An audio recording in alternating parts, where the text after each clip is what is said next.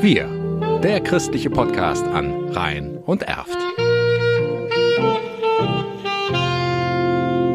Mit Jan Sting. Wir sehnen uns nach Freiheit, nach Gleichheit, die Frauen insbesondere. Claudia Abt, engagierte Christin aus Rommerskirchen, liegt einiges auf dem Herzen, was sie der Weltsynode im kommenden Jahr mit auf den Weg geben will. Weihbischof Rolf Steinhäuser hat die Beteiligungsplattform nun im Erzbistum Köln online freigeschaltet.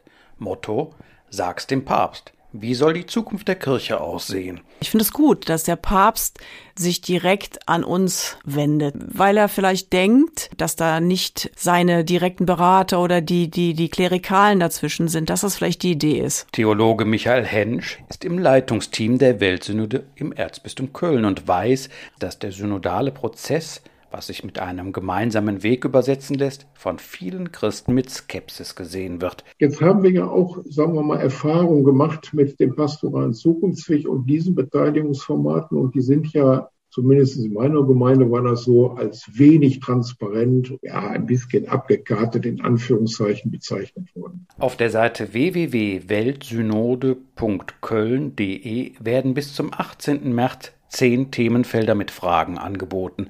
Daraus können sich Einzelpersonen oder Gruppen auch einzelne Aspekte greifen, diskutieren und die Ergebnisse online stellen. Michael Hensch.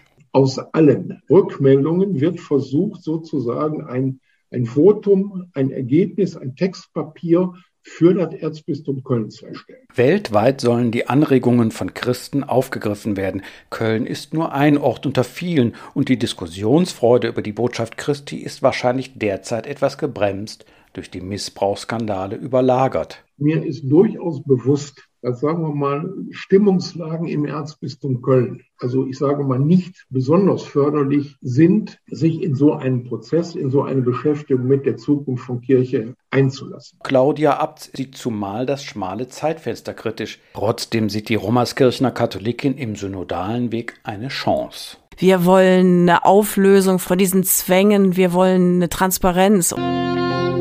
Wir, der christliche Podcast an Rhein und Erft.